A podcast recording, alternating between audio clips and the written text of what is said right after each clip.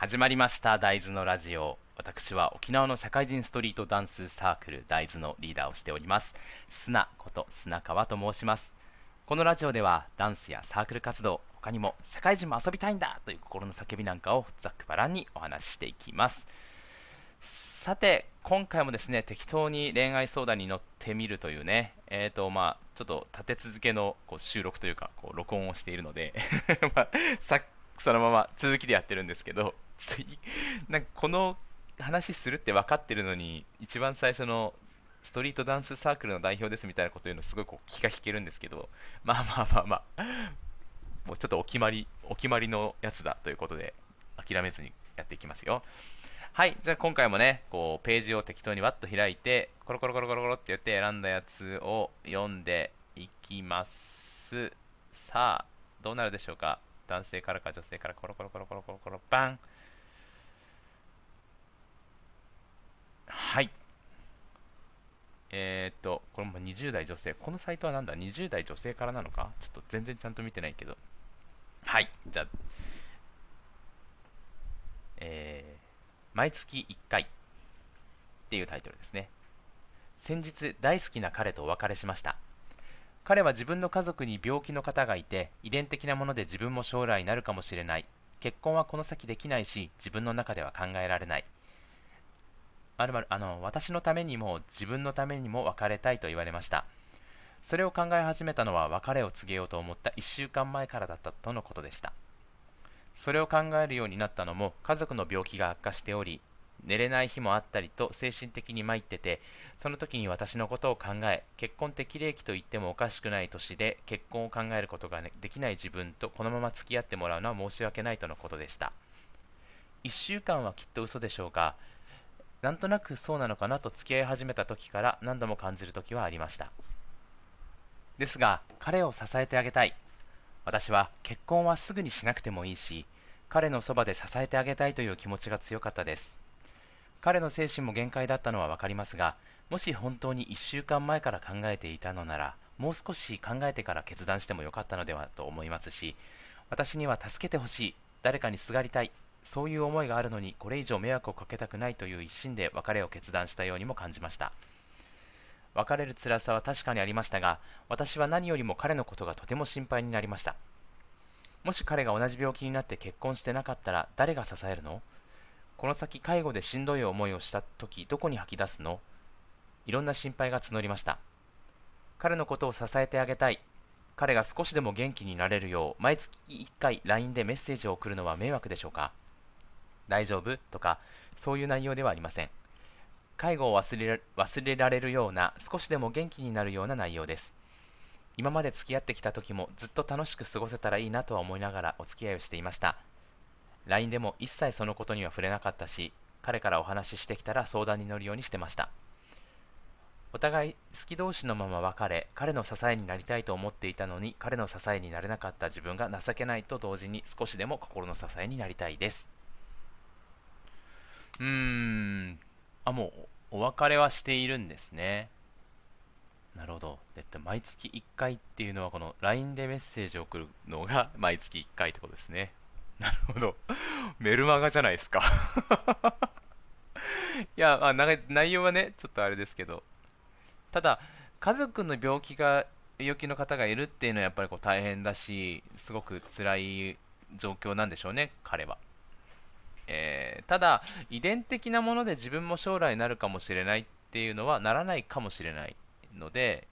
遺伝的なものって言ってるってことは多分がんとかそういう話だと思うんですけれどもなんかそのこの人が20代かな？20代の女性ですよね。20代でえー、っとまあがんになるとか考えても男性も同い年ぐらいの方だと思ういうのであれば、まあ、何十年先よね。あ、まあ、もしかしたら若い時に出るかもしれないけれど。ただまあそのかもしれない論をしていくとねえー、っとまあ、遺伝的な部分は病気にかなり関係するとは言われているので、そこはやっぱりどうしてもねるし多分目の前でね明らかにその衰弱していってる彼家族を見ているという彼氏の今の心境としてはいやいやこんな状況あなたをそんな状況にさせるわけにはいきませんよということで別れを考えたと思うんですけれども、まあ、結婚的齢期っていうくらいだから20代後半くらいなのかな多分。中盤から後半ぐらいの話なんでしょう、まあ、それを踏まえてえっ、とまあ、支えになれなかった、もう別れてしまったので、えー、っとどうしてもそれでもやっぱり支え続けたいっていうんだったら、毎月1回 LINE のメッセージを送るは迷惑だと思います あのー、なんでしょうね。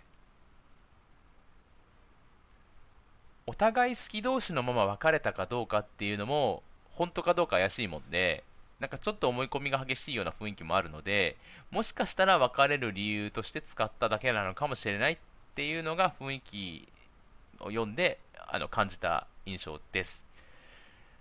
で、それでですね、そんな人が、えーと、大丈夫とかいうのはもちろんありあのありえないとしても、えーと、介護を忘れられるような、少しでも元気になれるような内容のメールって、内容の LINE ってなんだよって話なんですよね。あのそもそも LINE が届いて、えー、めちゃくちゃ、えーと、長文とかね、えーとまあ、中文ぐらいでもいいですよ。中文っていうかわかんないけど、えー、それの内容が、えーと、面白い内容の書いて LINE をしますっていう状況なんだとするじゃないですか。で、それを読んで、ふふみたいになるかどうかって、あと、その介護の状況のシチュエーション次第だと思うんですよね。え、と、返信しなきゃいけないのかって思うのも手間だし、読むのも手間だし、なんか通知が来て携帯を見ることすら手間なんですよ。で、介護みたいにこう人が動けなくなっているような状況だったりとか、バタバタとしている状況で、そんな作業が必要になることが生まれて、なんか、それをふーっと読んで、ふっと一息、はは、面白いな、こいつ、やっぱり付き合っててよかったなって思うわけないんですよね。だとしたら別れてねえよって話なんですよ。だって、あのー、それでもやっぱり一緒にいたいって思うと思うんですよ。そのだけど、人一人のことを考えるのって多分大変だと思うんですよね、彼女だったとしても。なので、えーと、その人のことを考えるのが大変。これが一個のもう仕事というか頭の中で考えるべき義務になってしまうのでそれが体力的にも精神的にも大変だからということで、えーと、まずは女性とのお付き合いを切ってしまおうと思ったっていうのが多分実情だと思うんですよ。ただこれってすごく自分勝手な話なので、えーと、この私さんに、えー、傷をつけたいわけではない、まあ、もしくは、えーと、とはいえ支えてくれる別のなんかテンプレ幼馴染みたいなやつがいてこいつずっとそばにいたのに気づかなかったな。やっぱりお前しかいないよって思ったやつが出てきたかもしれないですけどそれはそれとしてとはいえその私さんを傷つけたくないって思った。っていう感じ。は傷つけたくないって思ったのは確かだと思うんですけども悪いやつだと思われたくないって思った思いも裏側にあると思うんですよね。なんか自分勝手なやつだなと思われたくはない。だって自分勝手なやつだなと思われたら共通の友達とかにあいつ自分勝手なやつなんだよねって話されるかもしれないんだから別れは綺麗に終わらせてなんとなくこう美化した状態で別れたよっていう話にしておいた方が気持ちいいじゃないですかなのに毎月1回メルマガ送られてくるってちょっときついよねっていう話ですよね。なので、もし、えーと、関係を続けたいのであれば、えーと、もう送らずに、ただ、えーと、ちゃんと、まあ、あの落ち着いた時にご飯でも行ったりとか、友達関係でもいいから、そのままあの少しでも支えたいよっていうのは伝えたらいいんじゃないですか？えーとまあ、お互いに好きになった者同士なのでね、やっぱりこう、えー、多少似てる部分もあったりとか、で嫌いになったわけではない好き同士かどうかはさておき嫌いあってはいないのであの、まあ、似たような部分に関してこう雑談をすることで少し癒されるということはあるかもしれないですけども、えーと、字面で読んで面白い文章を書けるわけがないんですよね。はいということでね、えーとまあ、心の支えになりたいというのであれば、えーと、もう友達としてしっかり割り切って、えーと、似た者同士ということでやっていくと。そこになんかあんまりこう女性の気持ち感、そのまあ恋愛感をね、引きずっている感を出されてしまうと、そこは、えー、とやっぱり重荷になってしまうと思うので、えーとまあ、自分可愛さでとにかく彼と一緒にいる自分に酔いたいのであれば、まあ、さっさと身を引くが基地でしょうし、えーと、それでもやっぱり人間として好きなので、えーと、その今まで出会ってきたせっかく出会った人間として支えて助けていきたいというのであればなんていうかこう相棒というか、えーとまあ、友達というか一応ある程度そのちゃんとね付き合うというか特別な存在になるラインまで超えた人間ですのでそういう一回そうなったからあなたのこと理解してるよってちょっとね偉そうにするのではなく今困っていることあるっていうところを話を聞くくらいはできるからたまにはご飯行こうねくらいでも泳がせておいて行きたいとあっちが思った時にはいつでも連絡ウェルカムだよっていうシチュエーションにしておくだけにしておいた方がいいかもしれませんね。少なくとも